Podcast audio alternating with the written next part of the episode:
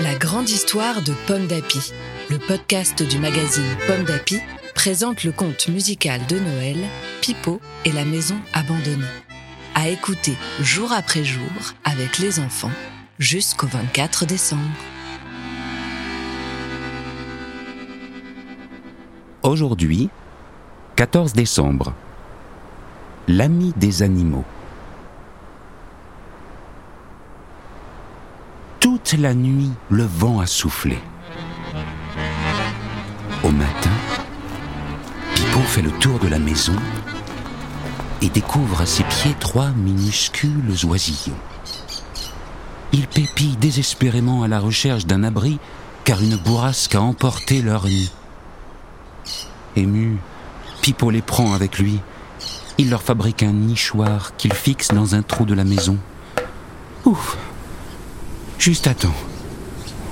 Car la tempête souffle de plus belle. Vite Il est temps de rentrer. Mais au moment de refermer la porte, la voici qui se bloque. Pipo a beau la tirer vers lui, elle ne bouge pas. Pipo panique. Si la porte reste ouverte, la tempête va s'engouffrer. Soudain, une famille écureuil apeurée se faufile à l'intérieur. À peine sont-ils entrés que... Clac La porte se referme, comme par magie. Ce soir, Pipo est entouré de nouveaux compagnons. Mais il s'inquiète pour Pirate. A-t-il trouvé un refuge pour se protéger? Merci d'avoir écouté cet épisode de Pipo et la maison abandonnée.